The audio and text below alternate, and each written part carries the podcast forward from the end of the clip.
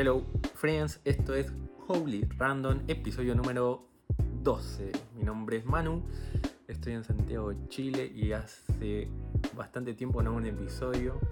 Estaba un poco desaparecido, me fui a la playa en el medio, tomé un mini descanso. Y hoy quiero hablarles de algo que no sé por qué no hablé antes de esto, quiero hablar de milagros.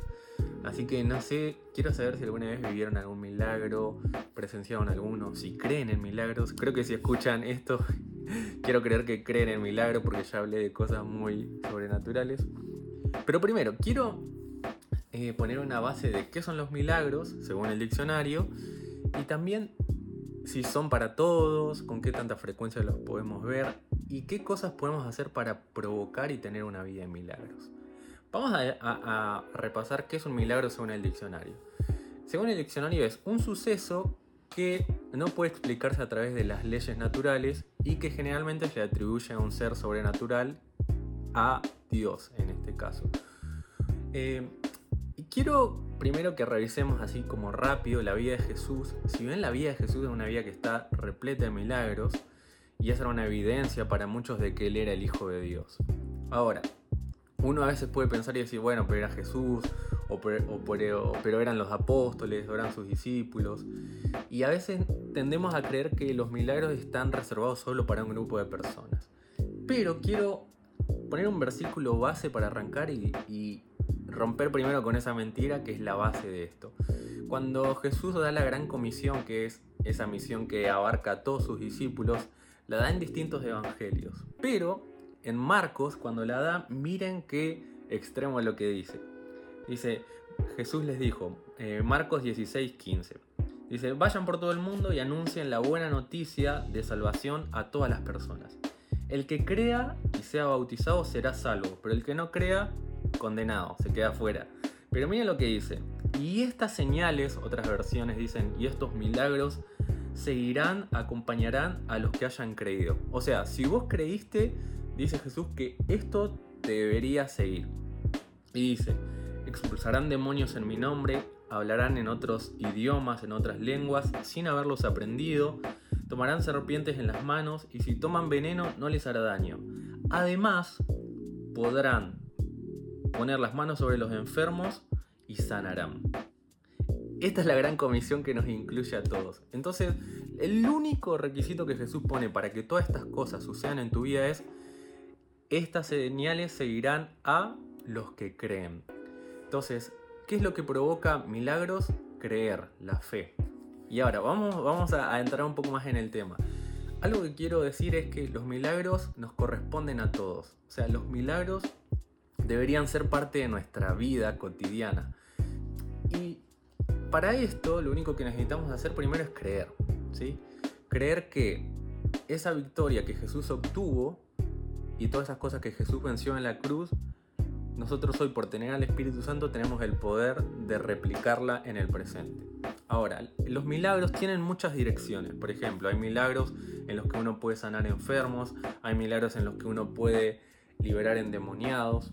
Saben que cuando uno, por ejemplo, ministra liberación a otra persona, eso puede provocar que una persona sea libre de una enfermedad, de depresión, de un estado anímico, de esclavitud a pecado.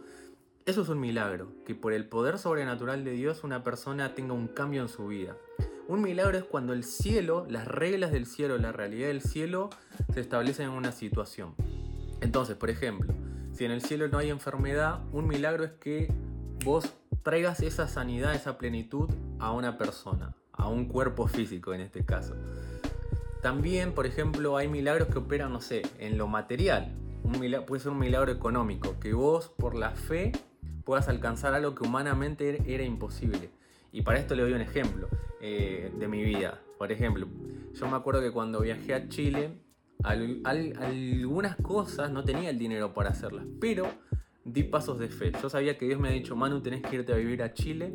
Entonces lo que hice es empecé a dar pasos de fe. Y me acuerdo que un día, por ejemplo, yo estaba, tenía que ir a sacar el pasaporte. En realidad lo tenía, pero lo había perdido. Tenía que pagar una multa.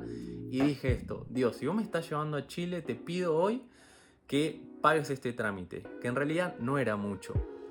Entonces yo iba, estaba viajando al lugar donde hacen este trámite, llego, me siento, me empiezan a atender y me llega un mensaje de unos amigos y me dice, hey Manu, sentimos de parte de Dios de ofrendarte esta cantidad de dinero. Y saben que era 10 veces más de lo que salía el trámite.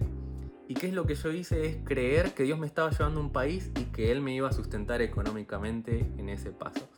Ahora, creer es algo que nosotros tenemos que desarrollar y tenemos que crecer. Saben que nuestra mente natural y nuestra razón es enemiga de la fe. Entonces por ahí vos vas a escuchar esto y tu mente te haga razonar o te haga creer que en realidad no, esto no es posible para todos. Por ejemplo, algo que tiene que pasarnos a la medida, en la medida que nuestra fe crece es que, por ejemplo, cuando vos veas a un enfermo en la calle o una situación difícil llega a tu vida, naturalmente vos creas que Dios puede revertirlo. ¿sí? Cuando nuestra fe crece, nuestra mente se renueva y empezamos a ver las dificultades como una posibilidad de un milagro. ¿Ok? Ahora, el Espíritu Santo es el que justamente hace operar y hace que ese poder que Jesús ganó en la cruz siga presente en nuestra vida. Otro ejemplo, o, otra llave para cultivar una vida de milagros. Saben que muchas veces la incredulidad se fortalece en nuestra vida a través de las palabras que decimos. Jesús, si ustedes se fijan, cuando hace, por ejemplo, el milagro de, de la multiplicación del pan y los peces, Él da gracias. Y con, con ese agradecimiento demuestra la confianza que tiene en Dios Padre y justamente la fe es confiar en que Dios puede resolver cosas que nosotros no. Y que nosotros somos un recipiente, un canal para administrar el poder de Jesús. Si vos crees en Jesús, Él te hizo discípulo y Él te dio a su Espíritu Santo y eso te da la capacidad de ministrar justamente milagros. Ahora, los milagros no tienen que ver solamente con acontecimientos o, eventos épicos, sino tienen que volverse un estilo de vida. Que vos puedas ir al almacén o estés en el ascensor y no sé, justo tu vecina te diga, oh, me duele la espalda, y que vos digas, eh, puedo orar por vos, Jesús te puede sanar.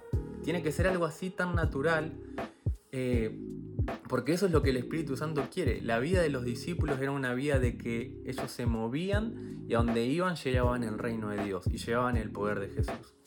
Los milagros son para todos y la tarea que tenemos como discípulos es que la gente tenga un encuentro con Jesús a través de este tipo de señales.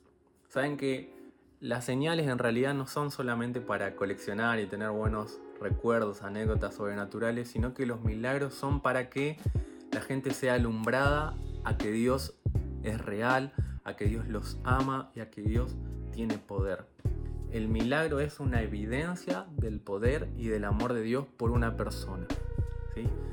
Y lo que quiero orar ahora es que vos puedas ver en estos días que tus ojos se abran a ver milagros y que también vos puedas recibir un nuevo nivel de fe para creer que hay milagros que van a llegar al mundo a través de tu vida. Así que esa es mi oración para vos a través de este episodio y espero que te haya gustado. Los milagros traen el cielo a la tierra, son regalos de la realidad del cielo, de la victoria de Jesús para las personas que nos rodean. Amigos, esto fue Holy Random, episodio número 12. Si tienen algún milagro que quieren contarme, escríbanme. Quiero crear un canal también para que podamos conversar un poco más. Después voy a ver si lo hago en Telegram o en WhatsApp. Pero bueno, no sé, estoy pensando en voz alta. Amigos, gracias por escuchar y que sea una semana y una vida llena de milagros.